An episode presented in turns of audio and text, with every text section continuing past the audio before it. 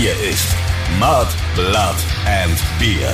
Der Emil Bulls Podcast bei Radio Bob. Potsblitz, da sind wir schon wieder und starten mit Vollgas in die 35.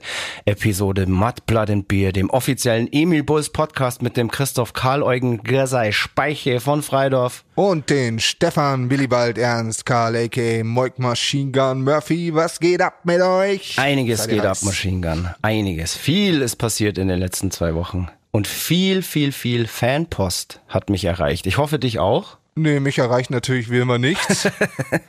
Mir schreiben die Leute Das nicht. gibt's doch überhaupt nicht. Die haben Angst vor dir. Ich bin halt so unsympathisch, weißt du? Ja, Du bist ja, unsympathisch, ja, definitiv. Das hat jetzt schon 35 Episoden hier schon ähm, die Gelegenheit, das unter Beweis zu stellen und das hast du mit Bravour getan. Na, pass auf, Fanpost kam primär deswegen, weil die Leute anscheinend wirklich begeistert waren von unserer letzten Episode, in der wir von diesen ominösen Buspartys erzählt haben, die der Crazy Bus Driver an Start gebracht hat. Haha, ja, ich erinnere mich. Und da kamen ganz viele Zuschriften und so, hey, ich bin die Blablabla oder der Blablabla. Ich würde so gerne mal mit euch auch so eine Busparty feiern. Ja, hm, was machen wir da? Hab ich mir gedacht, hey, Digga, wenn jetzt alles wieder losgeht, lass doch den Crazy Bus Driver reanimieren und mit dem auf Tour gehen und der soll dann einfach wieder jeden Abend irgendwo so eine geile Party anstarten. Gute Idee. Ich glaube nur, dass ich das äh, tatsächlich nicht mehr aushalte. also jeden Abend äh, Körperlich meinst du? körperlich meine ich, ja. Apropos körperlich, ich habe dich in den letzten zwei Wochen ja auch beobachtet, begutachtet und so weiter. Ähm, du bist auf Diät, ist mir aufgefallen. Ja, das und ist richtig. warum hat es ein Moik Machine Gun Murphy, der von sich selber behauptet, er wiegt immer das Gleiche, seitdem er drei Monate alt ist? Warum ist der auf einmal auf Diät? Ja, ich wiege immer noch das Gleiche. Das Problem ist nur, der Fettanteil nimmt zu und die Muskeln bauen ab. Das hält sich so die Waage und deswegen bin ich äh, immer noch auf 76 Kilo. Aber die Rundungen werden runder.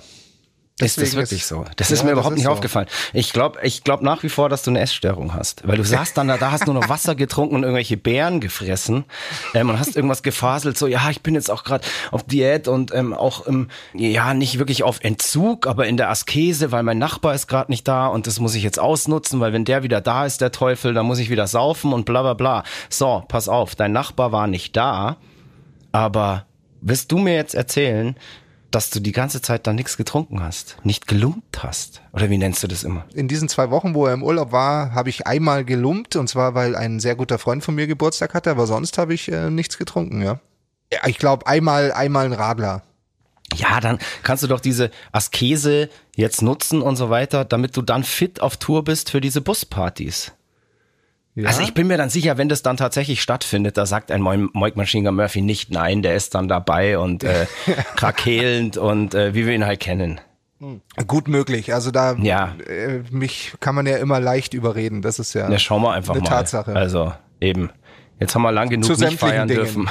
Jetzt haben wir lang genug ja nicht feiern dürfen. Jetzt kann man da schon mal wieder auf die Kacke hauen. Apropos hauen, ähm, soll ich dir was erzählen? Sehr Ich habe gerne. mir einen Basketball gekauft, auf den ich jetzt immer drauf hau. Wieso haust du den? Den sollst du ja werfen. Ja, ich wollte irgendwie eine Überleitung da ähm, hinbauen, hindribbeln und ich habe mich halt eher verdribbelt, als dass die irgendwie smooth war. Ja, total abgefahren. Ich hatte irgendwie aus dem Nichts auf einmal das Gefühl so, hey, ich habe wieder Bock auf Basketball spielen. Das habe ich ja in meiner Jugend bis zum Exzess mehr oder weniger betrieben und ich wollte jetzt einfach mal schauen, ähm, wie sich das so anfühlt in meinem jetzigen Leben und Zustand Und wie läuft's? sagen wir mal so, das lief jetzt nicht mehr so am Anfang so katzenhaft, wie das halt mal war. Aber überraschend gut, muss ich sagen. Also der erste Tag war so ein bisschen schwierig und so, da war die Trefferquote noch nicht ganz so hoch, aber sozusagen, ich bin dann wieder mit dem Ball, dem Asphalt und dem Korb so in den, in den Folgetagen eins geworden. Und ja, also ich war überrascht, dass das nach so vielen Jahren dann doch noch so gut funktioniert und Ja. auch ultra krassen Spaß macht. Und ich habe keine Ahnung, warum ich das eigentlich mal an den Nagel gehängt habe. Ich habe irgendwann wahrscheinlich gecheckt, dass ich eigentlich viel zu klein bin für Ja, diesen das Sport. auf jeden Fall. Aber scheißegal. Weil wenn ich da alleine vor mich hinspiele, dann ist es völlig wurscht, wie groß ich bin. Ich fühle mich größer als du, definitiv. Ja. Und du bist der Größte bei uns in der Band. Ja, ist das so? Ich glaube schon auch, mhm. ja. Beziehungsweise behauptest du das immer, vielleicht stimmt das gar nicht. Doch, ich glaube nur. Du brüstest dich immer damit, dass du der Größte in der Band bist. Ich glaube nur, als Manu Lotta bei uns mitgespielt hat, da war ich nicht der Größte, aber jetzt bin ich wieder der Größte. Ich glaube, da hast du es aber trotzdem behauptet. das ist diese typische Moiksche, Machine Gun-mäßige Selbstwahrnehmung sagen Ja, gut so. möglich. Also natürlich. Der Irrsinn. Irrsinn. ja, Wahnsinn. Hey, komm mal mit, so ein paar Körbe werfen. Das ist total entspannt. Ja, aber ich habe es ja schon mal in einem Podcast erwähnt. Das ist nicht meine Sportart. Äh, das ist egal. Du musst, du kannst auch mal was machen, wo du nicht der Beste bist. Ich habe mich auch aufs Tennisspielen eingelassen und wusste, da bist du zehnmal besser als ich. Ja, dann, ja, ich komme Und da gibt's ja auch kein, da gibt's auch keine Competition oder so. Da schmeißt man einfach gechillt so ein paar Körbe. Das ist auch wirklich so gut für, für, für Körper und Geist. Das ist voll ja. meditativ. Das ist, ja. das ist wirklich geil. Total krass. Das, da, da kommst du auch voll runter. Ja, dann komme ich mal mit und zeig dir, wie ein Dank. Ich habe das jetzt tatsächlich die letzten Tage immer relativ früh schon gemacht. Also wenn ich aufgewacht bin und das Wetter cool war, habe ich mich in meinen Basketballdress geschmissen und bin auf den Court gegangen. Ähm, eigentlich nur freiwillig so früh, weil ich halt so ein bisschen Schiss hab, dass ab mittags da die ganzen Gangster-Kids auftauchen und mich Klar. dann vermöbeln, weil ich da in ihr Revier eingedrungen bin. Hast, hast schon welche gesehen? Ja, ja, klar. Ich habe das schon ganz immer beim Spazierengehen habe ich schon ausgecheckt, wann tendenziell der Court leer ist und wann die Gangster-Kids da sind. Weil ja mit denen lege ich mich halt nicht an. Das ist dann aber immer so lustig, wenn ich in der Früh dann da hinkomme, dann äh, liegen überall im, im, in der Dreierzone ja. immer noch die Jointstummel rum. Gehen die Kids zum Basketballspielen als Alibi? Ja klar, die pumpen dann hart Hip-Hop aus der Bluetooth-Box und ähm, kiffen sich da schön einen rein und schmeißen ein paar Bälle. So macht es die Jugend von heute. Ja. Und ich will ab heute definitiv Christoph Karl Eugen Griasei Speiche er von Freidorf genannt werden. Alles klar? Ich will jetzt gar nicht so viel über Basketball reden, den ich wieder für mich entdeckt habe, sondern ein ganz anderer Sport bestimmt ja zurzeit unser Leben, nämlich König Fußball. Und man kann ja sagen, dass wir beide ja wirklich versuchen, jedes Spiel zu sehen und wir haben eigentlich unseren kompletten Tagesablauf um den Fußball herum gebaut. Ja, würde ich schon so sagen. Weil wir basteln ja gerade wieder fleißig an unserer neuen Platte weiter im Studio und haben in unser eigenes Studio sozusagen ein kleines EM-Studio reingebaut. Und da wird jetzt eben fleißig musiziert und nebenbei Fußball geglotzt und Bier gesoffen. Und ich finde es total geil, es macht total Spaß und ähm, wir haben ja da jetzt auch schon viele Spiele zusammengeschaut, aber mir ist aufgefallen, dann wenn Deutschland spielt, haust du immer ab. und begibst dich auf irgendeine mondäne Schwabinger Dachterrasse und lässt mich einsam zurück. Weißt du, wenn ich dann da meinen Grill an den Bahnschienen vorm Proberaum aufbaue und mir ein kaltes Bier aus der Flasche aufmach, dann schlürfst du Champagner hoch über den Dächern dieser Stadt und frisst wahrscheinlich auch noch Austern und nein, Kaviar. Nein, und jetzt nein. kommt meine Frage jetzt, und das ja. ist eine ganz, ganz wichtige Frage die mich auch schon seit längerem beschäftigt. Was ist eigentlich mit Moik Machine Guns Realness passiert? Wann, wo und warum genau hast du die eigentlich oder hat sie dich verlassen? Ich, die, die ist noch da. Ich meine, du bist halt so eher der urbane Typ, ja. Und ähm, was ist denn mit der Realness, Moik? Was ist denn mit der Realness? du weißt ja auch, das ist halt auch so eine so eine Sache. Man muss halt auch immer mit den gleichen Leuten schauen die Deutschlandspiele. Das ist halt so ein, ja, never change a winning system Team etc. Ich merke so. gerade schon, ich krieg dich nicht. Du hast dich da ganz geschickt aus der Affäre manövriert und behauptest ja, ich, wirklich aber, von dir, na, ich sag dir eins, ich bin da schon immer hin und her gerissen. Früher habe ich ja immer so äh, bei uns im Hof äh, größere Public Viewings äh, gemacht. Das sage ich dir, ich will es nicht machen, weil wir theoretisch immer noch eine Pandemie haben. ich persönlich jetzt äh, an der frischen Luft keine Angst habe, aber ich weiß, dass es sicher ein paar Mieter gibt hier in diesem Haus, die das nicht so äh, toll finden, wenn da 30, 40 andere Leute kommen. Deswegen mache ich es nicht, weil ich hatte es eigentlich schon vor, am, äh, am Samstag gegen Portugal das äh, zu machen. Und dann ähm, habe ich aber zwei Tage für mich in, äh, davor entschieden, das nicht zu machen, weil es einfach zu voll wird, weil die ganze Zeit. Nee, Leute absolut. anrufen. Genau das wollte ich jetzt von dir hören. Ganz vernünftig. Aber da kann man jetzt auch sagen, seit wann ist ein Mike Machine Gun Murphy vernünftig? Ich musste es in den letzten eineinhalb Jahren schmerzlich erfahren, dass vielleicht Vernunft doch auch manchmal wichtig ist im Leben. Wow. Verstehst du? Ja, absolut. Apropos Vernunft, da kann man sich ja jetzt wirklich auch streiten, wenn man sich jetzt eben diese EM anschaut, ja. Da Ja. Teilweise in manchen Ländern, in denen die Inzidenz höher ist als hier bei uns, packen die einfach die Stadien voll. Und da läuft halt keiner mehr mit einer Maske rum. Ja, du, du, du sprichst Budapest an. Ja, oder, auch in, in äh, Dänemark, Kopenhagen. da gestern, ähm, die eine höhere Inzidenz haben als Deutschland und einfach mal alle Corona-Regeln und so weiter einfach mal abgeschaltet haben. Und da denke ich mir echt so, hey, wir sind hier noch nicht über den Berg. Uns droht vielleicht noch durch diese Delta-Variante eine wirklich eklige vierte Welle. Habt ihr eigentlich alle einen Arsch offen?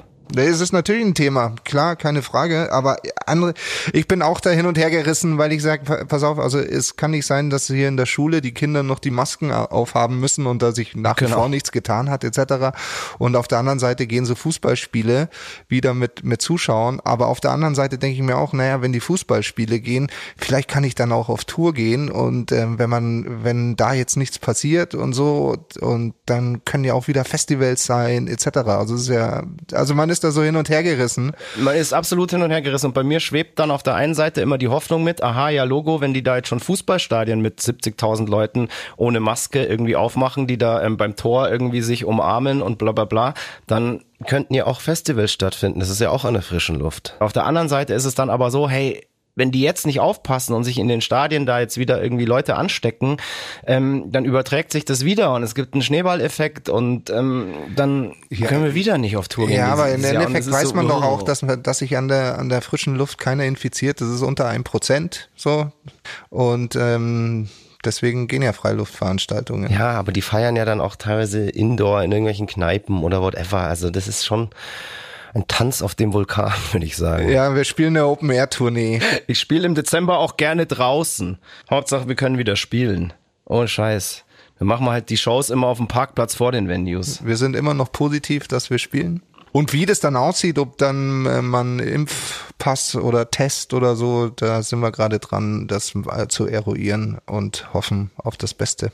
Also ich finde es ein ganz schwieriges Thema und ich finde es auch ganz krass, dass es da von der UEFA keine allgemeine Regelung gibt, dass sozusagen jedes Land darf halt dann nur, was weiß ich, was ist die niedrigste Grenze hier bei uns wahrscheinlich 14.000 oder sowas? Ja, ich 14 14.500. Das soll dann auch irgendwie für alle für alle gelten, aber klar, es macht im jeweiligen Land natürlich die Politik. Das Ja, ja. Also das ist halt so strange, dass genau so eine so eine EM zu dem jetzigen Zeitpunkt ist.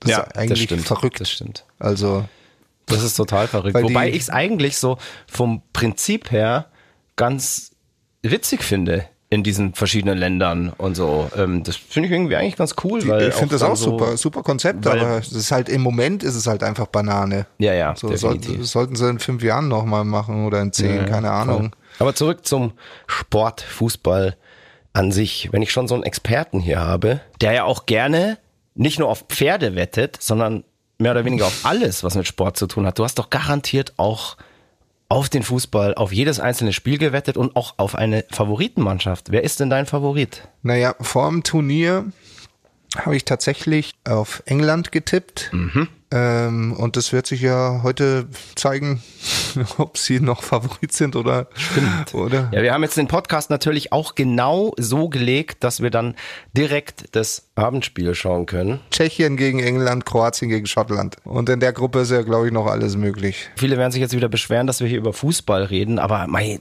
einmal im Jahr dürfen wir das ein bisschen ausgedehnter. Also dein ähm, War Urfavorit England. Jetzt bin ich hier. war, war England. Jetzt bin ich, äh, jetzt bist du gespalten. jetzt bin ich sehr gespalten. Hoffe natürlich auf Deutschland. Wir sind doch jetzt wieder Topfavorit. Ja, wir sind Top-Favorit. Nach, nach dem Auftritt gegen, gegen Portugal. Portugal ist doch alles wieder vergessen und Alles wir sind der vergessen. Top-Favorit des Turniers. Das ist ganz klar. Ähm, also, also. ja klar, hoffe ich auf uns, aber ich denke, ich denke, dass die Belgier dieses Jahr ziemlich weit. Belgier wahrscheinlich sehr stark. Was mir auffällt und ich muss ich ja sagen, ich bin ja schon immer tatsächlich, also der ein oder andere mag mich jetzt steinigen wollen, ein Italien-Sympathisant. Und ich finde, dass diese Mannschaft bei diesem Turnier jetzt wirklich, die treten auf, als hätten sie wirklich einen unfassbar geilen Teamgeist. Und ich finde es auch wirklich eine sympathische Mannschaft und sie spielen einen geilen Fußball. Und da kann keiner mehr sagen, hier Catenaccio und bla bla bla. Das ist wirklich Ich gebe dir da Offensiv 100%, hundertprozentig und geil. recht. Also es ist die erste italienische italienische Mannschaft, die ich sogar sympathisch finde. What? Und, und, und ich versuche und ich äh, begleite den Fußball schon seit 1986. Und das ist die erste italienische Mannschaft, die nicht keine Schwalben macht, keine Gel-Schmierlappen sind. so, ähm, also ich bin So auch schöne, posi so geile positiv Roberto überrascht. Baggios gibt's leider nicht mehr. Nee, ja Gott sei Dank. Den hast du gar nicht gemocht, oder wie? Nein, gar nicht. Aber Ah, Alter, das war ein Pippe Volksheld. auch nicht und so. Also da gibt's ganz viele, die, die ich jetzt aufzählen könnte. Ähm, nee, Italien mochte ich nie und muss auch dir recht geben. Es macht sehr viel Spaß, denen zuzugucken, wie die spielen gerade. Also meine Affinität zum italienischen Fußball wurde, glaube ich, eher durch meine Mama geweckt. Weil die hat sich halt damals die Italiener so gern angeschaut. Ja, da weißt du ja auch warum. Genau diese Geschleckten, die du da so Ja, ja. meinst. Da weißt du auch warum. Und deshalb haben wir immer die Italien-Spiele angeschaut und deshalb habe ich dann irgendwann da so Sympathie empfunden und mich auch immer mit denen beschäftigt und ja, also hatte ich jetzt nie Probleme. Finde finde ich irgendwie eine geile Fußballnation, auch wie das da gelebt wird und so weiter. Ähm, das ist schon heißblütiger als bei uns, muss man schon sagen. So sind Aber sie halt, die Süd Südländer, gell? Italien jetzt hin, hin oder her. Es läuft ja jetzt gerade wieder ganz solide für uns, aber wir müssen an dieser Stelle sagen, wir zeichnen diesen Podcast ja an dem Dienstag vor dem nächsten Spiel auf und vielleicht sind wir zum Zeitpunkt, wenn dieser Podcast erscheint, auch schon rausgeflogen. Es kann passieren, gehen wir aber nicht davon aus, aus einem Punkt muss drin sein und das sollte ja dann auch äh, reichen. Vielleicht ein Sieg und ein Unentschieden in der anderen, Mannschaften. Wir werden Gruppenerster, wäre auch super. Ist alles noch drin.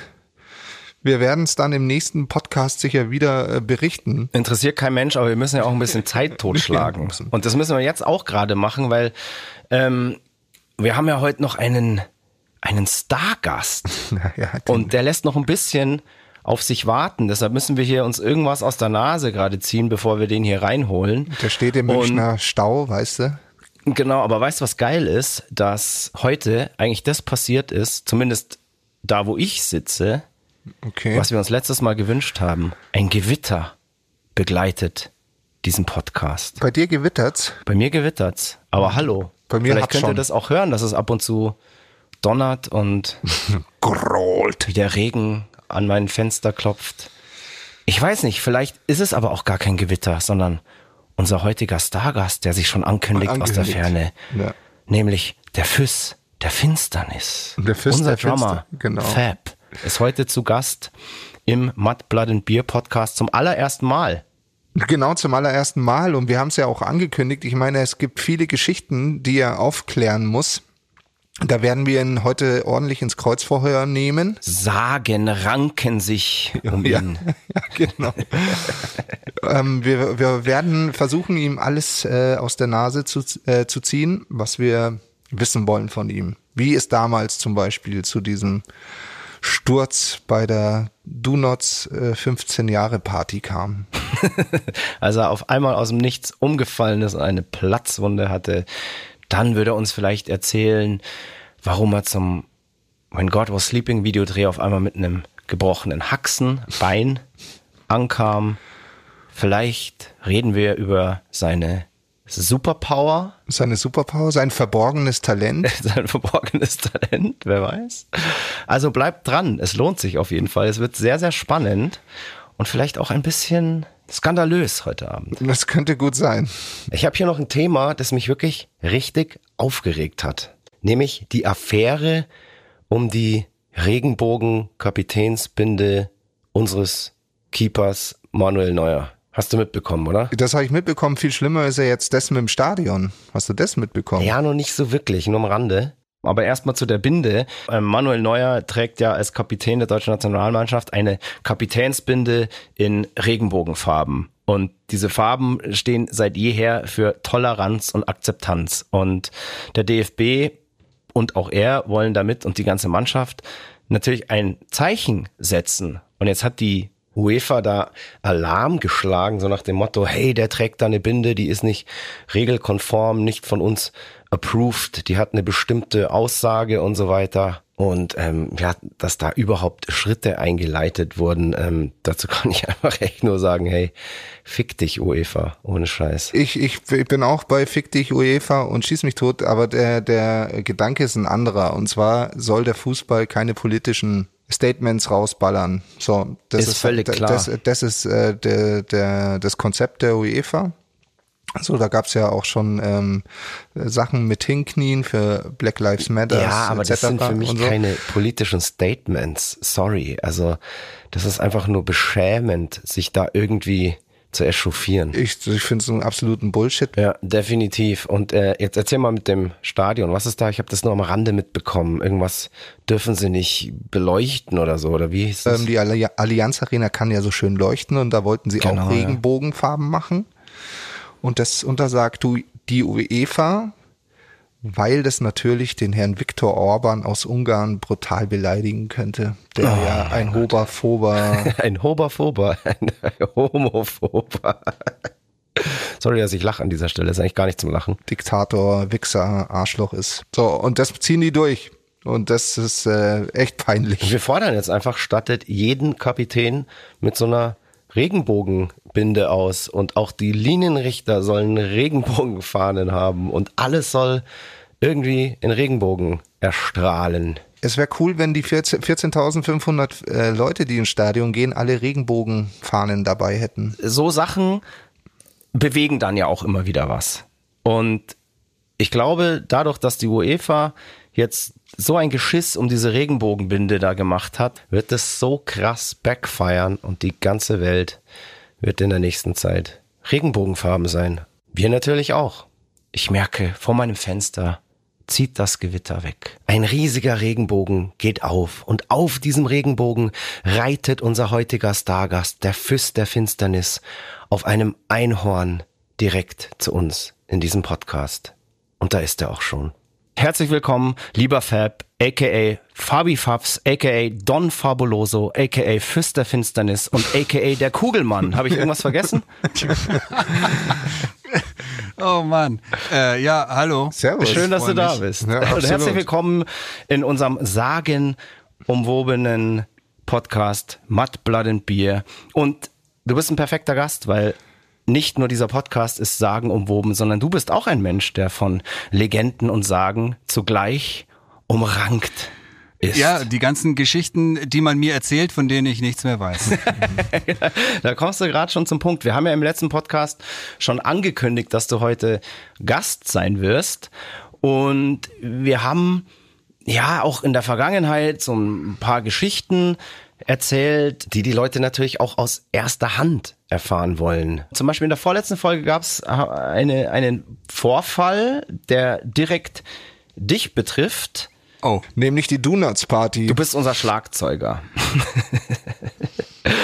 Und apropos Schlag. Auf einmal hat's nach dem 15-jährigen Donuts Geburtstag neben mir nach dieser Party einen dumpfen Schlag getan. Und du lagst auf dem Boden und hattest eine Platzwunde. Und keiner konnte so wirklich rekonstruieren, was ist da eigentlich geschehen mit unserem Kugelmann.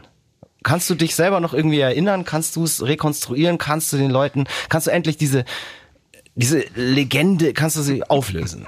Also, es, es war ja ähm, der letzte Tag der Schlagzeugaufnahmen ich äh, hatte quasi als einziger einen Freifahrtschein zum richtig Gas geben auf dieser Donuts-Party, weil Schlagzeug wird ja bekanntlich immer zuerst eingespielt.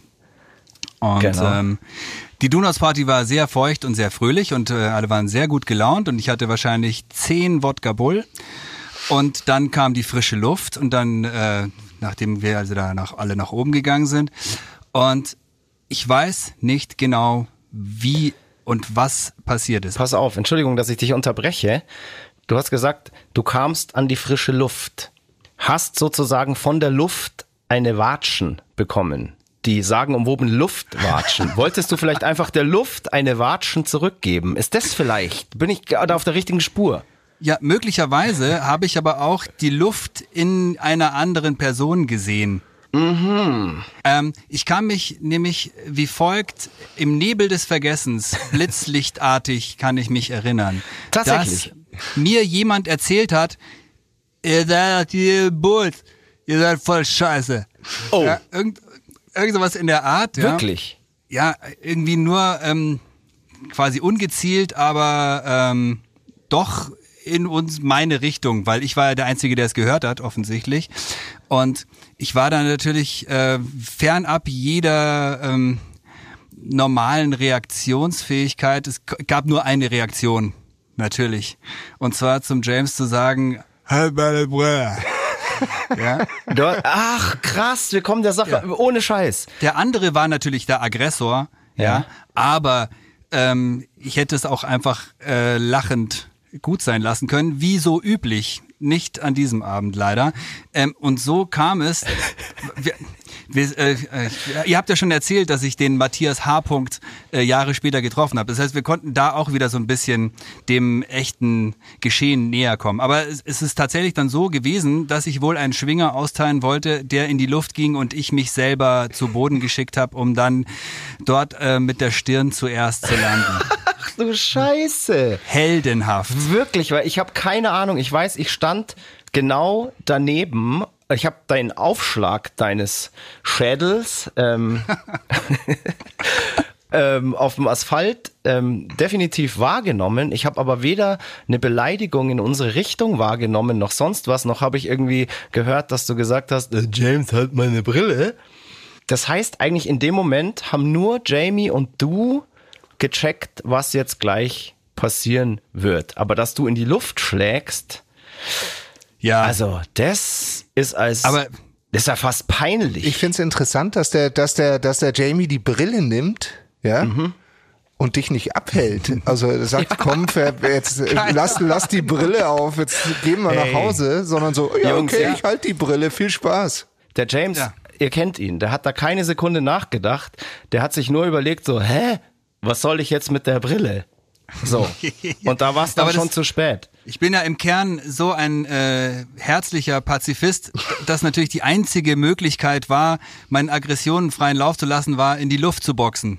Ging nicht anders. geil, dass sich das jetzt tatsächlich wohl aufgeklärt hat, wie es wirklich passiert ist, weil wir hatten in dem vorletzten Podcast, als wir ähm, an diese Stelle unseres Zeitstrahls gekommen sind, einfach keine Ahnung, was da wirklich vorgefallen ist. Und das ist jetzt wirklich interessant, dass tatsächlich eine Beleidigung in unsere Richtung wohl gefallen ist und sehr, also manch einer würde sagen, sehr ehrenhaft von dir, dass du da natürlich gleich eingeschritten bist. So. Total Panne. Total Panne am Ende, aber irgendwie auch süß. Also wenn du ihn getroffen hättest, äh, hätte ich es richtig scheiße gefunden. Ja, mega. Aber irgendwie, wenn man dann so, hey, ich muss hier meine Jungs verteidigen, die wurden beleidigt und dann in die Luft hauen, ist einfach eigentlich nur niedlich. Drollig, ja. Voll gut.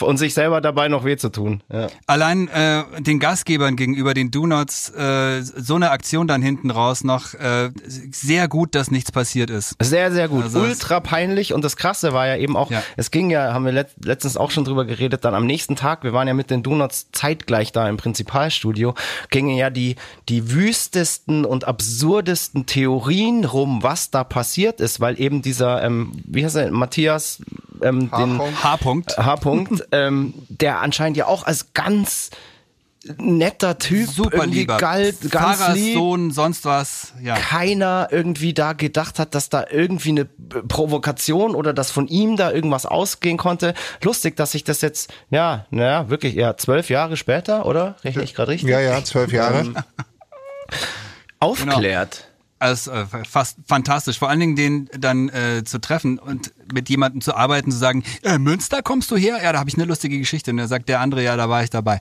Das fand ich wirklich ähm, Das ist absurd. ziemlich absurd. Und hast du da dann nicht versucht, direkt den Schlag zu wiederholen und hast ihm nicht gleich gesagt, jetzt treffe ich aber, sondern ihr wart gleich ein Herz und eine Seele, fandet euch sympathisch und ja, also es war tatsächlich so. Ich finde es aber auch absurd, dass ähm, du, wenn du hörst, dass jemand aus Münster kommst, immer sofort diese Geschichte erzählst.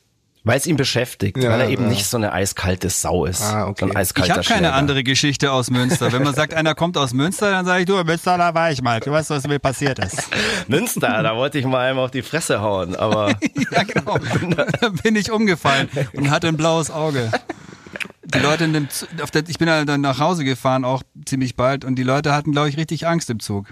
ja. Sah schlimm aus.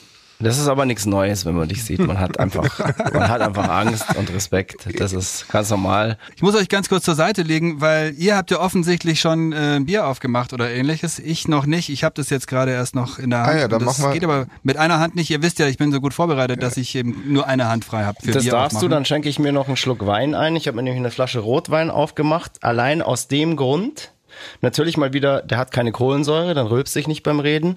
Ah. Und der andere Grund war natürlich, dass ich so ein bisschen nervös war, weil du heute halt in den Podcast kommst. Ich, Ja, ich, ich will eben auch eigentlich eher noch ein bisschen Mut antrinken und die Zunge lösen. Das wird heute mal richtig, heute wird's richtig wichtig. Genau, und deshalb wusste ich auch von Anfang an, dass die Folge heute richtig scheiße wird. Und dann muss ich sie mir halt einfach live direkt schön trinken. Genau. Moment. ich wollte noch was zur, zur ähm, hier, äh, man hat vor Fabian Füss Angst, was du gesagt hast, Christoph, dazu sagen. Ich weiß noch, als, da kommen wir heute auch noch dazu, als der Fabian und die Band verlassen hat, hat man sich schon so ein bisschen unbeschützt gefühlt. Äh, stimmt. So, weil ähm, der Nachfolger ja auch eher so ein kleiner Gnom war und der, der Fab ja durch seine Statur und seine riesigen Pranken äh, schon immer was hergemacht hat. Der Kugelmann. Und Absolut, ja. ähm, das äh, ist ja dann weggefallen. Gut, wir haben, hatten ja nie Probleme, aber generell war das schon immer eine gute Sache. So gerade im Nee. Ausland. Ja. Ach so? Finnland oder was? Ich meine Finnland, ja. Oh ja, stimmt. Da gab es tatsächlich noch mal, eine Geschichte. Ähm, ja, erzähl die doch mal, wenn du schon da bist. Kurz gefasst war es so, dass wir ähm, die Straße entlang gingen und irgendein versoffener Finne in James Richtung Perkele gesagt Genau. hat, was äh, Scheiße, Scheiße. heißt und ähm, was eben äh, seinen rassistischen Ansichten Ausdruck verleihen sollte und ich ihn dann direkt äh, bedroht habe. Das war ein bisschen naja, hätte ich wieder ein schlechtes Licht auf uns werfen können, wäre da was passiert. Nee, Nee, das wäre ein gutes vielleicht- gewesen. Das wäre ein sehr gutes Licht gewesen, wenn da was passiert wäre. Ja. Ich denke ja immer nur an Gastgeber und Ärger und sonstiges. Aber gut, eigentlich ein gutes Licht, selbstverständlich. Denn immer aufs Maul für sowas. Es wäre überall in den Gazetten gestanden. Emil Bulls, Schlagzeuger verprügelt, Rassisten. finnischen Fascho. Und diesmal hat er nicht in die Luft gehauen, sondern versenkt. Ja, aber wer auch nicht in die, wer auch nicht in die Luft gehauen hat, ähm, da kommen wir zum nächsten Thema, war derjenige oder diejenige, die dich ähm, mit gebrochenem Fuß zum Videodreh geschickt hat. Was war, was war denn da los? haben wir in der letzten Folge ein bisschen angeteased. Wir haben über den ähm, When God Was Sleeping Videodreh geschnackt und sind da drauf gekommen, dass du am zweiten Drehtag in die Sehnsucht, in die Kneipe, die da die Kulisse für den Videodreh war, ähm, auf einmal mit einem gebrochenen Fuß ankamst. Und jetzt muss man natürlich fragen, was ist da passiert? Was war los? Ähm, Ja, wir können es ganz kurz oder intim und lang machen. Aber gut, ähm, sagen wir so. Ähm, ich habe äh, 2008 oder 2009, Anfang 2009, diese äh, Schlagzeuglehrerausbildung am Drummers Focus begonnen. Und äh, im Zuge dessen kam es irgendwie unter leicht, naja, das waren so leicht esoterische Anflüge, aber auch letztlich total richtig, dass du als Schlagzeuger, wenn du nicht ehrlich bist am Instrument oder sonst wie, ähm, dass du dann nicht transportieren kannst und dass die Leute das merken und dass es niemals so richtig, richtig geil wird. Und ähm, dann kam eben da dann dazu, das hat mir sehr bewusst gemacht, dass ich äh, vor allem in den Anfangsjahren meiner Beziehung, als ich gerade bei den Emil Bulls zufällig eingestiegen war, ähm, es mit der Treue nicht immer so ganz genau gehalten hatte. Und das habe ich als Ballast mit mir rumgeschleppt. Okay. Und dann bin ich aber da mit einer Frau zusammen, die riecht ein Funken von einer Unwahrheit über zehn Kilometer. Ja, und das ist natürlich dann auf Dauer eine Situation, mit der man nur schwer umgehen kann. Und somit habe ich dann irgendwann gesagt, okay, ähm, ich äh, kann das nicht. Ich sollte wohl reinen Tisch machen. Mhm. Und habe alles, was mir noch eingefallen ist, auf den Tisch gelegt. Also du hast sozusagen Tabula Rasa gemacht und all deine Sünden, die on the road passiert sind, gebeichtet. Genau so. Und das war aber eigentlich schon vorher. Also nur, dass eben äh, an dem Abend irgendwie dann scheinbar noch was nachkam. Oh. So, äh, oder an dem Morgen sogar von dem zweiten Videodrehtag. Und dann äh, kam mir mein äh, Schlagzeugübungspad, das also quasi eine wie eine Trommel ohne Korpus mit so einem Stahlrand äh, entgegengeflogen und ist genau über meinem Knöchel eingeschlagen, Alter. so dass äh, eine Platzwunde entstand, durch die ich den Knochen unten sehen konnte. Und ähm, deswegen bin ich dann ins Krankenhaus und habe mir das nähen lassen und ähm, dann auch irgendwann Richtung Videodreh aufgebrochen. Aber um man, den. Schmerz man, zu begießen. man muss ja dazu sagen, die Frau hat dir ja verziehen und ihr seid ja immer noch beieinander. was das Allerbeste daran ist. Genau. Ganz genau. Absolut. Und Fab, ich muss jetzt echt sagen, crazy. Wir sagen zwar immer, dieser Podcast hier ist ehrlich, ungeniert und unzensiert, aber du hättest jetzt alles erzählen können.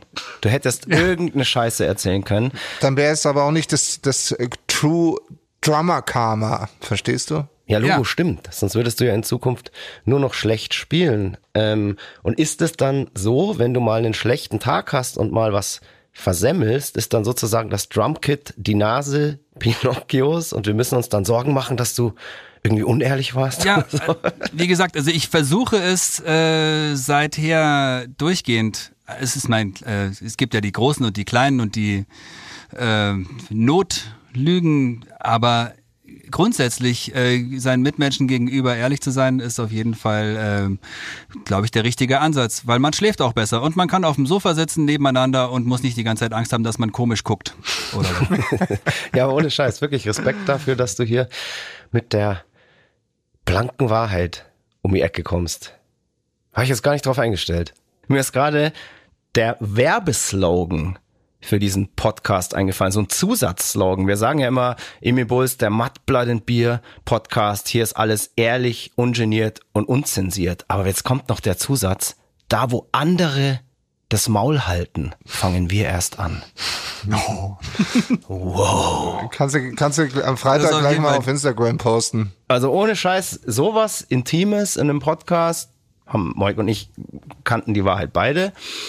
Ähm, wir wissen auch beide, was so ein Übungspad wiegt und wie sehr das einem auch auf die Nerven gehen kann. Ich hätte es dir auch gerne mal am Kopf geschmissen oder irgendwo hin. Aber Spaß beiseite und ähm, ganz großen Respekt. Ich hätte jetzt echt gedacht, du erzählst irgendwas. Ja, aber wie gesagt, also das ist ähm, auch äh, auch das ist jetzt schon wieder äh, fast zwölf Jahre her, ist das so? Ja. Also da ist eine Menge Gras drüber gewachsen und ähm, die Situation, aus der das entsprungen ist, habe ich auch lang hinter mir gelassen und ähm, entsprechend glaube ich, kann man da wie, ja, kann man darüber schon sprechen. Ja, Problem. definitiv. Das finde ich auch, das finde ich auch sehr gut, weil das ähm, schiebt diesen Podcast jetzt gerade in so eine ganz andere Richtung. Und der Moik hat es ja vorhin schon vorweggenommen. In dieser Folge des Podcasts, du bist jetzt zwar zum ersten Mal dabei in den Zeitstrahl, aber du steigst auch ja aus in diesem Podcast.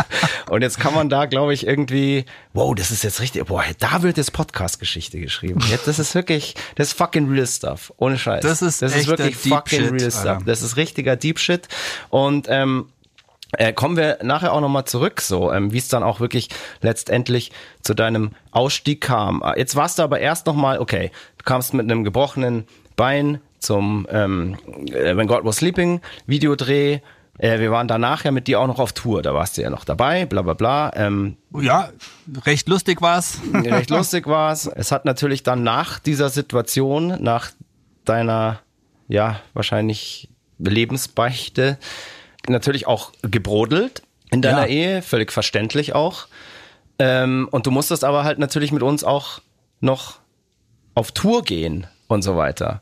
Und da war das halt auch nicht immer wirklich einfach, weil deine Frau natürlich dann irgendwann ja schon auch immer ein bisschen Schiss hatte. Ähm, was ist, wenn der jetzt weg ist und bla bla bla, was kann da jetzt wieder passieren und so weiter. Vertrauensvorschuss auf jeden Fall ordentlich verballert. Der war natürlich weg und das war dann halt auch, sagen wir mal, bandintern so ein bisschen schwierig irgendwann, weil sich deine Frau halt natürlich ultra krasse Sorgen gemacht hat, dass da wieder irgendwas passiert und bla bla bla. Aber erstmal ist eigentlich nur passiert, Ulm. Das war nämlich einer der letzten ähm, Tourshows. Da musste sich ja eigentlich überhaupt keine Sorgen machen, weil da warst du einfach, da warst du der Star. Und da hast du wieder mal die Band gerettet und vor allem unseren damaligen Tourmanager, den Christian E. Das war so ein ganz liebenswerter, chaotischer Vogel. Und wir hatten in Ulm den Tourabschluss der Phoenix Tour. Ja, ja, Vollgas. Der Christian, der hat irgendwann nach der Show seine Tasche aus dem Bus geholt und gemeint, ja, er opfert jetzt irgendwie für die Band und für das für alles ähm, seine kompletten Klamotten und hat die vor dem Tourbus auf den Haufen geschmissen und hat den angezündet und erstmal war jeder natürlich dabei und hat auch noch irgendwie hier, boah, geil, mehr Feuer und alle standen jubelnd drumrum und haben um dieses Feuer getanzt. Der Fab war aber der einzige, der geistesgegenwärtig gecheckt hat, hey Jungs, der Typ hat sowieso nur eine Hose dabei, wenn, und der stand ja nackt da, ja, der hat ja wirklich sich alle Klamotten vom Leib gerissen und hat die dann da verbrannt, als Opfergabe sozusagen, und der hat, hey, Alter, der hat nur diese eine Hose, und Moik, er die gekauft? Bei Kick. er hat halt geil reagiert, ja genau. Er hat sich nämlich irgendwann, das war so eine Zeit, da waren so wirklich so ultra skinny Jeans in und er ist halt irgendwie dauernd mit irgendeiner Skinny Jeans rumgelaufen und die sind dann, eine ist ihm dann kaputt gegangen und die ist wahrscheinlich geplatzt beim besten Blowjob von Carm, über den wir ja auch in der letzten Folge geredet haben. Und dann hat er sich für zwei Euro bei wo? Kick. genau, hat er sich dann irgendwie eine neue gekauft und die hat er dann eben geopfert und stand halt komplett nackt vor diesem Scheiterhaufen. Und habe ich gerade schon gesagt, der einzige von uns, alle haben gejubelt und gefeiert und sind ums Feuer getanzt. Der einzige, der geistesgegenwärtig reagiert hat und gesagt hat, hey Jungs, der Typ hat nur eine Hose dabei. Wenn die jetzt verbrennt, dann steht der einfach nackt da und muss morgen nach dem letzten Tourtag nackt im Zug nach Hause fahren, weil hier gibt's keinen Kick weit und breit. Was macht der Fab? Er holt seinen Schlauch raus, pisst ins Feuer und löscht es. Und hat diese Hose noch aus dem Feuer gerettet. Ich habe sie gerettet. Ja, ja. Und vor allem, das Krasse ist, da lag ja noch seine Tasche. Ja, das Einzige, was noch nicht im Feuer lag. Alle seine Klamotten lagen im Feuer, aber die Tasche, die ist zum Glück dem Inferno entgangen, weil, könnt ihr euch noch erinnern, zwei Wochen später hat der Christian bei unserem Manager angerufen und hat gemeint so, ah, Mike, du kannst ihn besser nachmachen? Ähm, hä? Nee, kann ich nicht. ich habe ich hab noch, ich hab noch 2000 Euro in der Tasche gefunden. Das ist Merchgeld. Genau. Irgendwie hat er in dieser Tasche noch 2000 Euro gefunden, die er irgendwie vergessen hat abzurechnen, ob das jetzt Merch-Kohle war oder eine Gage, keine Ahnung. Und diese Tasche wäre auch fast den Flammen zum Opfer gefallen. Und es ehrt ihn aber, weil so chaotisch dieser Typ war, er war einfach liebenswert und einfach am Ende dann auch ein sehr ehrlicher Kerl, weil dass die 2000 Euro fehlen, glaub nicht, dass das uns jemals aufgefallen wäre. Da, damals nicht. Aber weißt du auch, was dann, Weißt du auch, was dann mit der Hose passiert ist, die ich gerettet Nee. habe? Ne, ich habe sie halt angezogen. Stimmt. Stimmt, ich erinnere Da mich. gibt's Bilder. Boah, fuck, hoffentlich finde ich da eins. Die war im, im, im Schritt war nicht mehr viel, aber ähm, ja, oh Gott, ja, boah, fuck. genau. Und ich habe dann diese verbrannte und vollgepisste Hose noch angezogen und ein bisschen Party gemacht damit. Und apropos, jetzt kommen wir zu dir. Du hast ja diese Hose da durch deine äh, Löschaktion ähm, heldenhaft aus dem, aus dem Feuer gerettet. Und da kommen wir zu einer Sache, mit der du gesegnet bist. Du hast ja ein Talent. Und wenn du eine Actionfigur wärst oder irgendwie so ein Marvel-Superheld, dann wäre das deine Superpower. Du kannst nämlich auf Kommando pissen und den Hahn dann auch je nach Bedarf sofort wieder abdrehen. Und wir waren ja da ab und zu auch schon mal dabei, als du diese Superpower angewendet hast. Oh Gott. Du hast jetzt eine Wahl. Du hast jetzt eine Wahl. Soll ich's erzählen oder willst du es lieber selber erzählen? Oder kommt jetzt ein ganz langer Zensurpiep? Ja, aber, äh, äh, nix Achtung, aber. Achtung, Zensur, Zensur. Liebe HörerInnen, zum ersten Mal in der Geschichte des Immibulls Mud, Blood and Beer Podcasts müssen wir hier an dieser Stelle leider aus Jugendschutz und ethischen Gründen zensieren. Und wir überlassen alles, auf das wir gerade hingeleitet haben, eurer Fantasie. Also viel Spaß auf eurer Reise. Piep! ich muss dazu sagen, das war ja auch die Zeit, da waren äh, hier die Bloodhound Gang und Johnny Knoxville und Konsorten waren tatsächlich auch immer noch, ähm, naja, zumindest ansatzweise Vorbilder. Ähm, ich habe mich auch gerne in Gebüsche runterfallen lassen und bin irgendwo durch Vorgärten gefallen und so und natürlich immer dann, wenn ich äh, mich ausreden konnte, dass ich davon nichts mehr weiß. Fab, Ja. das lag nicht an irgendwelchen Vorbildern oder an Johnny Knoxville oder Jackass. Am Ende liegt's daran, dass du Schlagzeuger bist. Ganz einfach. Weil du Schlagzeuger Das ist so witzig. Das, äh, da warst du, glaube ich, gar nicht mehr bei uns dabei. Wir haben irgendwann mal im Hirsch in Nürnberg gespielt und saßen dann danach noch ähm, mit dem Besitzer zusammen und haben ein paar Bier getrunken. Der auch seit die langen Jahren haben wir eine ganz, ganz große Verbindung zum Hirsch und wir sind so ins Gerede gekommen und der hat irgendwann mal so gemeint, so hey, Jungs, ich mache das jetzt hier seit 30 Jahren und ich habe hier hunderte, tausende von Bands gesehen. Aber ich sage euch eins, Musiker sind echt cool, aber Schlagzeuger haben den absoluten Schatten. Und ich fand das so geil, dass er gesagt hat, Musiker sind total cool, aber Schlagzeuger haben den absoluten Schatten, dass er Schlagzeuger nicht mal als Musik in die in die Riege Musiker einordnet. Alter. Und da habe ich zu ihm gesagt, kann ich bestätigen. Das war halt einfach die neu aufgelegte Version von dem alten Musikerwitz. Das ganze Orchester bitte auf die Bühne, auch die Schlagzeuger. so ein Langbart. Nee, er hat da echt tatsächlich aus Erfahrung gesprochen. Ähm, wir konnten ihm, nicht, wir haben ihm als sofort, wir haben applaudiert. Klar, endlich, endlich hat's mal jemand getan. Nein, nein, Schmarrn. genau. Ähm, irgendwann haben wir ja dann nach dieser Tour noch den Bash gespielt. Den Bash, unseren Christmas Bash 2009. Es war der erste. War das tatsächlich der erste? Das war tatsächlich der erste. Wir haben ja beschlossen, wir drehen jetzt eine Live-DVD. Das hat man irgendwie früher so früher Ah, so gemacht. Und ähm, haben dann den, den Nepo Fischer, der auch das When God Was Sleeping Video schon mit uns gedreht hat, als Regisseur für diese Live-DVD engagiert und haben gesagt, nimm einfach mal eine Show von uns auf und wir schauen mal, was dann passiert. Und da ist dann diese The Feast DVD entstanden. Gleich beim ersten Bash. Das Krasse ist, dass dieser Bash ja dann auch mehr oder weniger eine der letzten deiner Shows sein sollte. Ich weiß nicht mehr ganz genau, was dann wirklich die letzte war, aber Ich könnte sein, dass es tatsächlich sogar, ich meine, ich habe jetzt den Kalender nicht vor mir. Heuk, Nein, nein, nein, nein, nein, nein, nein, nein, nein. Also Nein, nein, der, du, ich meine, wir haben ja dann diese Festivals noch gespielt, auch nach dem Bash.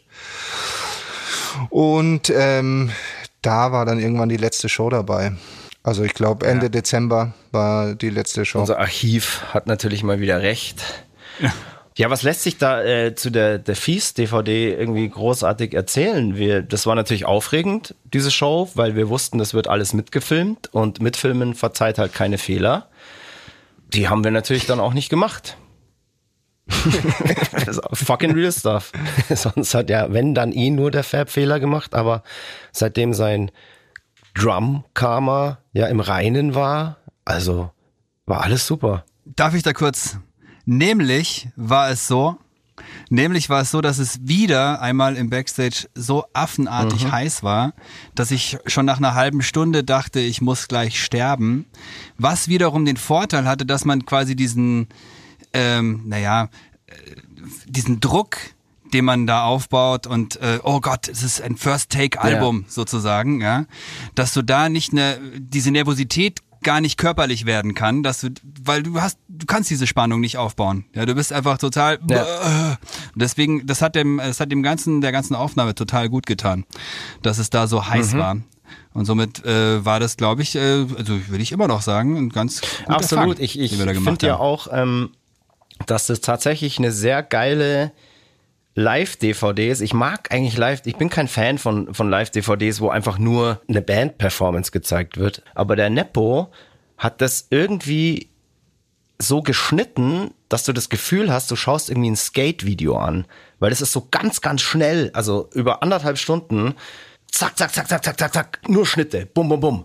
Und das sind nur geile Bilder und das hat so eine krasse Energie dadurch, dass das für die Zeit damals, finde ich, eine sehr kreative Live-DVD war. Weil da ist kein Bild länger als zwei Sekunden und äh, du weißt auch nach Ja. fünf Songs noch nicht, wie der Sänger, der Schlagzeuger oder der Gitarrist ausschaut, was auch völlig egal ist, weil, ähm, weil die Musik so geil durch diesen schnellen Schnitt irgendwie unterstützt wird. Das finde ich an der DVD total geil. Was ich außerdem super geil finde, was mir bei vielen DVDs voll aufstößt, dass sie halt dann so ZDF-Fernsehgartenlicht Ja, ja, machen, ja.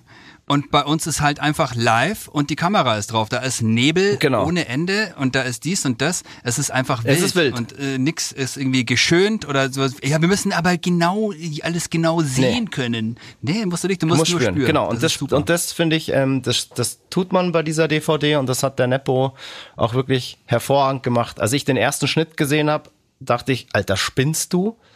Das ist viel zu krass. Aber im Nachhinein habe ich genau das eben total abgefeiert, weil es wie so ein Skate-Video ist. Es kommt so ein geiler Olli nach dem anderen. So, zack. Äh, Echt Aha. super. Also richtig, richtig geil. Aber leider eben dann halt, wie wir gerade schon gesagt haben, fast schon ja, eine deiner, eine deiner letzten Shows mit uns und ja, wir haben es ja vorhin schon ein bisschen erzählt, um deine Person herum in deinem Privatleben und so hat's ja schon länger so gebrodelt und ja, sagen wir mal, der, ja, wie soll ich jetzt sagen, der, der Vulkanausbruch war dann am Ende eigentlich nur noch eine Frage der Zeit. Ja, da gehen aber tatsächlich dann auch, also so, die, die Wahrnehmungen gehen natürlich, da hat jeder seine eigene. Ähm, Natürlich. ich kann mich schon erinnern, dass natürlich abseits von meinen privaten Geschichten äh, schon ist, äh, gerade zwischen uns, schon immer wieder, sagen wir mal, massiv gebritzelt hat. Und ähm, das hat sich so aufgebaut und dann kam die Situation dazu, dass ich nebenbei ähm, dann schon ähm, gemeint habe, ich bin jetzt auch noch Mietmusiker und spiele bei anderen Bands und ähm, was mir da irgendwie äh, klar auch gut gefällt, weil ich eine Bandbreite habe und ich bin ein Künstler und ähm, das alles zusammen hat dann letztlich dazu geführt, dass dann irgendwann Tag X kam, wo es äh, ausgesprochen wurde, dass äh, oder du hast, glaube ich, als erster gesagt. Naja, Wie war äh, das? sagen wir mal so, das war, äh, klar gehen da natürlich die, die ähm, Ansichten auseinander. Das ist auch äh, völlig logisch. Ich habe nur gemerkt, dass seit deiner Beichte sozusagen ähm, wurde es halt nicht, nicht einfacher. Und da kamen halt dann so Sachen. Ähm, man musste auch immer so die, die, die Sicht deiner Frau sehen, für die das dann halt noch schwieriger war alles. Es ist immer schwierig, als Frau mit einem Musiker zusammen zu sein. Das ist, das verstehe ich total. Aber wenn man sich das halt aussucht, muss man auch dahinter stehen, zu 100 Prozent. Und wenn dann aber halt natürlich so eine Klatsche kommt, die du ihr da auf den Tisch gelegt hast, dann ist es natürlich auf der einen Seite, ja, nee, es ist einfach verständlich, dass die Frau unsicher ist. Und für mich war das dann halt einfach unfassbar schwierig, weil es war dann auf der ersten Phoenix-Tour so, dass halt deine Frau vor jeder Show, wenn sie genau wusste, wir gehen um 10 auf die Bühne, hat sie um 5 vor 10 angerufen und ihr habt euch irgendwie am Telefon gestritten. Und als das Intro schon lief und wir auf die Bühne sind, warst du noch irgendwie so hinter der Bühne, hast dein Handy irgendwie dann irgendwann weggeschmissen und gesagt, hey, ich muss jetzt auf die Bühne, ich kann jetzt nicht mehr. Und warst dann das erste Drittel der Shows einfach komplett unkonzentriert. Völlig zurecht, weil sowas stresst jeden und bla bla bla. Und irgendwann kam ja dann auch unser Soundmann und hat dir sozusagen Handyverbot vor den Shows erteilt, was natürlich auch nicht so einfach war, weil wenn du als Musiker auf Tour bist, verheiratet bist, ein Kind zu Hause hast, dann musst du immer erreichbar sein, weil es kann ja immer was passieren. Das war halt einfach eine ultra schwierige Situation, die mich auch natürlich oder den Rest der Band auch unfassbar gestresst hat, weil das Privatleben des Drummers halt die Band dann irgendwie so tangiert hat. Ich erzähle das jetzt einfach so aus meiner Sicht. Ja, wir haben ja gesagt, wir sind einfach. Ja, ja, klar. Das, eben. Wir haben ja gesagt, es gibt für jeden äh, eine Seite. Und dann kamen halt eben Sachen noch dazu, als wir mal ein Meeting hatten, als du ankamst, ja, hey, du bist hier Mietmucker, du kannst hier bei der und der Band mitspielen, da verdienst du eigentlich viel mehr und ähm, es wird mit den Bulls irgendwie so ein bisschen schwierig. Ähm, du müsstest hier eigentlich auch mehr verdienen und so weiter. Und war für uns dann natürlich alles so, boah, wie sollen wir das, wie sollen wir das handeln? Ja, wir sitzen hier irgendwie alle im gleichen Boot und kämpfen für unseren Traum. Und als Band musste irgendwie so eine Gang sein und zusammen durch dick und dünn gehen und dann kommt auf einmal der Schlagzeuger an, der jetzt auch nicht Gründungsmitglied ist oder so und ja, bringt halt so ein Thema an und es war dann halt alles so, boah, immer so eine gewisse negative Grundstimmung, weil ich mir immer gedacht habe, weißt du so, in diesem Business bekommst du einfach nur eine Chance. Und wir Bulls haben seltsamerweise nach der Southern Comfort Platte, als die Band wirklich richtig schlecht dastand, noch eine zweite bekommen. Und diese Chance wollte ich einfach zu 100 Prozent nutzen. Und wenn da nicht alle von uns 100 Prozent am Start sind, dann schaffen wir das nicht. Und das klar, und dann kommen dann halt da so, so Sachen, ähm, dass die Frau des Drummers vor jeder Show halt anruft, als würde sie sich einen Wecker stellen. Weißt du so? Da habe ich mir dann immer so gedacht, ähm, weißt du, das ist jetzt alles zwölf Jahre her. Aber ich dachte mir immer so, hey, ja. Alter, ich brauche jetzt hier keine Yoko Ono. Das fällt völlig aus. Also das klingt jetzt böser, als ich es gerade meine, ja. Aber wie gesagt, ja. es ist alles lang her. Wir können hier drüber reden und haben da ja auch äh, schon oft drüber geredet. Und du wärst jetzt ja heute zwölf Jahre später auch nicht in diesem Podcast zu Gast und unser Drummer, wenn das jetzt alles irgendwie, wenn hier böses Blut wäre. Also eskaliert ist es halt, das weiß ich noch, auf einem Weg zu einer Show in die Schweiz in Zizas oder so haben wir da gespielt. Moik, stimmt das? Äh, das stimmt, aber es ist Liechtenstein, glaube ich. Ja, wir haben da in irgendein so Indoor, Indoor-Festival oder irgendwas gespielt und das war total krass. Und wir hatten damals den Hardy dabei, ein Ersatzmischer für uns, der aber auch, was ich damals schon Sportfreunde Matzen und so weiter gemischt hat. Und den, den kannten wir hier aus dem Backstage in München und der hat uns an dem Wochenende eben als Mischer begleitet. Und es war so, wir sind mit dem Sprinter gefahren und es kam ein Anruf von unserem Manager, der gesagt hat, hey, an dem und dem Wochenende hier im Sommer könnt ihr ein Festival spielen. Und dann hast du so gemeint, so, hey, boah, da kann ich nicht, weil da will meine Frau in Urlaub fahren. Und da ist mir einfach der Kragen geplatzt. Ich weiß auch nicht mehr genau, was ich da gesagt habe. Irgendwas in die Richtung wahrscheinlich. Hey, Ja, lass es halt bleiben oder was sinngemäß, genau. ja, beziehungsweise fahr mit deiner Alten in Urlaub, aber dann war es das hier auch in der Band. Irgendwie sowas, keine Ahnung. Wir haben uns dann auch angeschrien und du hast dann eh gesagt, ja, ich steig sowieso aus und das war's jetzt. Und ja, das ist halt explodiert. Es gibt halt einfach die Festivalsaison, die geht von Mai bis September.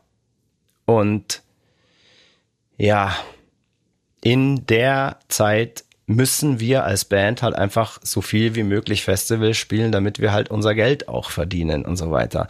Und warum will sie genau da in Urlaub? Und das war für mich halt wieder so irgendwas, ja, intrigierendes und bla bla bla. Und ich habe mir dann immer gedacht, hey, wir haben als Musiker so viel Zeit, ja, von, wir müssen einfach nur von Mai bis September unsere Festivals spielen und wenn dann keine Tour ist oder so weiter, haben wir eigentlich immer frei und man kann dann auch in der Nebensaison in Urlaub fahren. Wenn du dich darauf einlässt, mit einem Musiker zusammen zu sein, dann musst du auch mal in der Nebensaison in Urlaub fahren.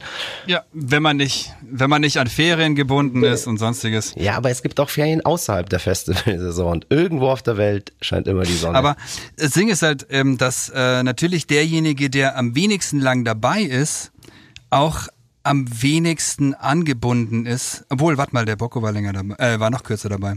Aber egal. Ähm, zumindest war ich weniger stark angebunden als ihr jetzt. Und ähm, ich hatte da tr- trotzdem immer so Optionen im Ja. Kopf. Und ich habe mich dann immer noch so gesehen, so, okay, aber schau mal, ich kann ja auch Hip-Hop spielen und ich kann auch das machen und hier und am liebsten eigentlich alles. Und ähm, genau. Und das, äh, klar, dass, dass das auf Dauer nicht gut gehen kann, vor allen Dingen nicht, wenn gerade eine, äh, eine Band wirklich an dem Punkt ist, wo alle in eine Richtung ziehen müssen.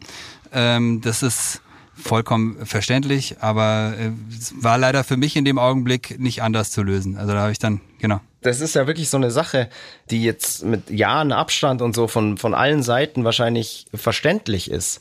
Aber Jamie, Moik, ich, wir waren so die Gründungsmitglieder und wir haben diese Band vor 25 Jahren gegründet und wir haben da von Tag eins unser Herzblut einfach reingesteckt. Ich habe das ja vorhin schon so gesagt, man sitzt da so in einem Boot und man, man, man, ja, man, das ist eine Brüderlichkeit und man muss da zusammen durch dick und dünn gehen. Und auf einmal kommen da so Sachen, dass der Drummer äh, ja, Spirenzchen macht, whatever, oder das Privatleben da halt irgendwie so reinfunzt. Ähm, und das war da einfach irgendwie so ein bisschen war schwierig zu handeln und ich will jetzt aber ähm, weitererzählen, wie es eigentlich eskaliert ist. Wir können, weil das interessiert doch die Ja. Leute, die es Eskalation. Es ist ja nicht immer alles irgendwie hier ähm, äh, Sonnenschein und so weiter in so einer Band. Wie gesagt, es kam halt dann Voll. Anfrage von unserem Manager für ein Festival und da hast du klar äh, gemeint, nein, dann kann ich nicht, da will meine Frau in Urlaub fahren und dann ist mir, wie gesagt, der Kragen geplatzt und ich habe gesagt, ja, pf, Alter, kann die Alte nicht irgendwann anders in Urlaub fahren, es reicht mir jetzt einfach. Und dann hast du äh, zurückgeschrien und hast gesagt, mir reicht's, ich steige jetzt sowieso aus und es ist alles wurscht und das meine ich jetzt ernst und bla bla bla und wir beide haben uns angeschrien und das ist ja nie in der Bandgeschichte passiert, dass wir irgendwie krass aggro ähm, waren untereinander und so weiter, bis heute nicht. Und da ist es einfach Ja. eskaliert. Da ist es einfach eskaliert. Du wolltest natürlich deine Familie, deine Frau schützen. Ich bin auf deine Familie, deine Frau losgegangen. Völlig klar. Jeder hatte irgendwie recht. Dann hat sich der Hardy eingemischt, unser Soundmann, und hat gemeint so, hey, der Moik saß wahrscheinlich wie immer am Steuer, hat zu Moik gesagt, Moik, Richtig. Du fährst jetzt beim nächsten Parkplatz raus und die beiden steigen aus und hauen sich einfach auf die Fresse. Und da habe ich im ersten Moment gedacht, so, Super wow, Idee. Adi, du Penner, spinnst du? auf der anderen Seite war es so, hm, ich würde ihm schon gern eine schmieren. Ich weiß zwar überhaupt nicht, was das, wie das geht, weil ich das noch nie gemacht habe.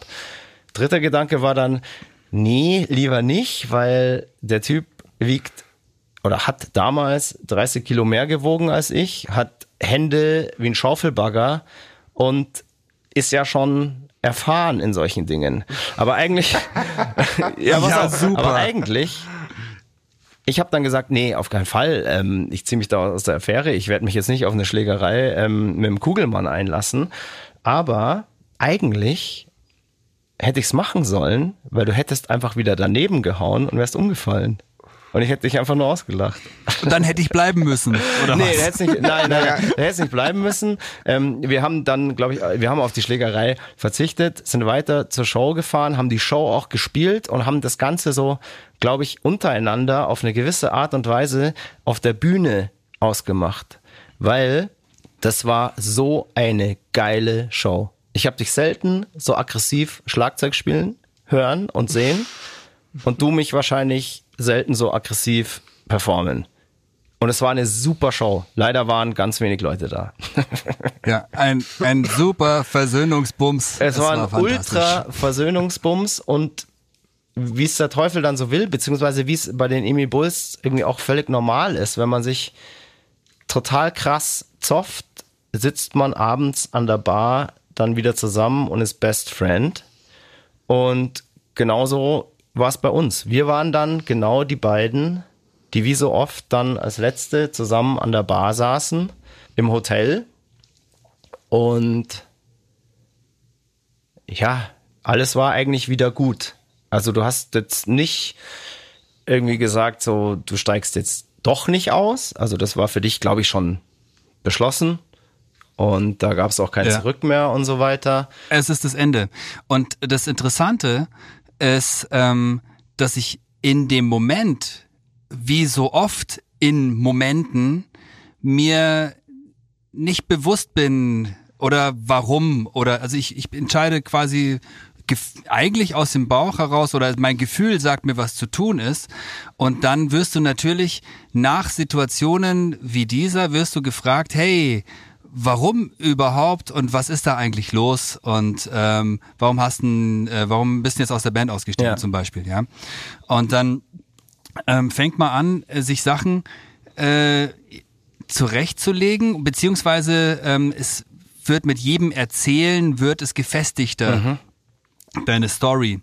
Und ähm, im Endeffekt glaube ich aber, dass es äh, ganz gut mein Gefühl wiedergibt, dass ähm, in dem Moment, wo ich ausgestiegen bin, quasi mein danach erst entwickelter äh, Drei-Punkte-Plan äh, nicht mehr Ja. funktionierte.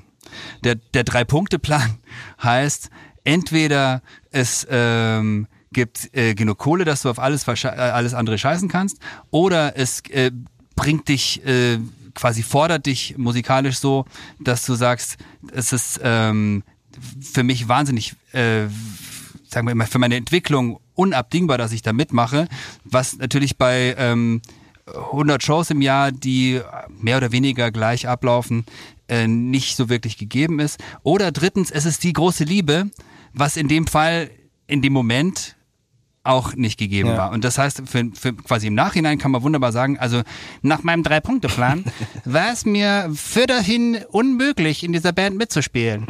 Ja gut, aber dann sage ich dir mal eins. Spätestens heute fordert dich das musikalisch ganz schön. Und ich habe es immer geliebt, dass man bei den Bulls eben so vielschichtig musizieren darf. Und ja, mich hat das immer ausgefüllt. Und das tut's bis heute. Wir sind ja nicht auseinandergegangen, weil wir uns als Freunde gehasst haben oder sowas, sondern es Ja. war einfach Absolut. die jeweilige oder so Lebenssituation oder so, die da einfach so reingegrätscht hat, ähm, dass das halt einfach nicht mehr ging.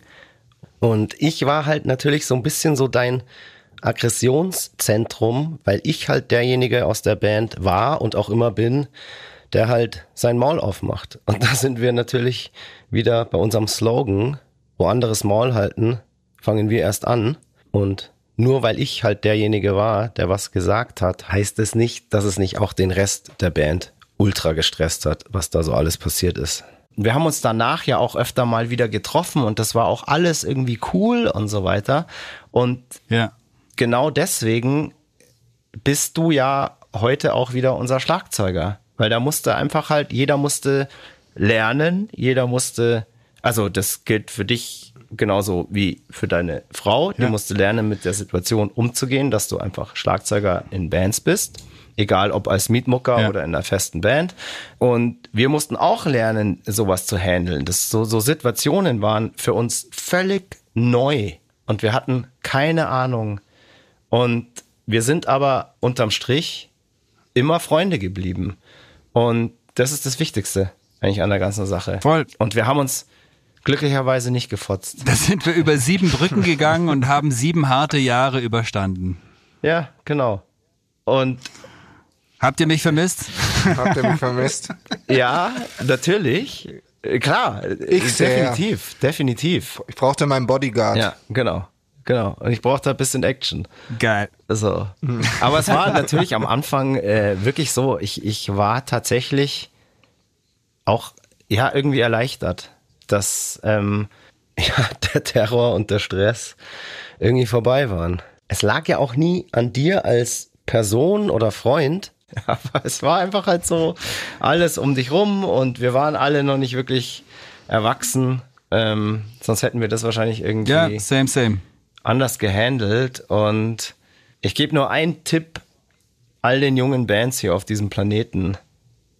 Passt auf, weil es ist immer ein probates Mittel von Frauen, wenn sie keinen Bock haben, dass ihr in einer Band spielt, einen Urlaub zu buchen, wenn es eigentlich gar nicht passt. so. Okay. If you say so. I say so. Nein, keine Ahnung. Nein, das ist wirklich, das, äh, ähm, das ist, glaube ich, wirklich, das ist, das ist eine Taktik.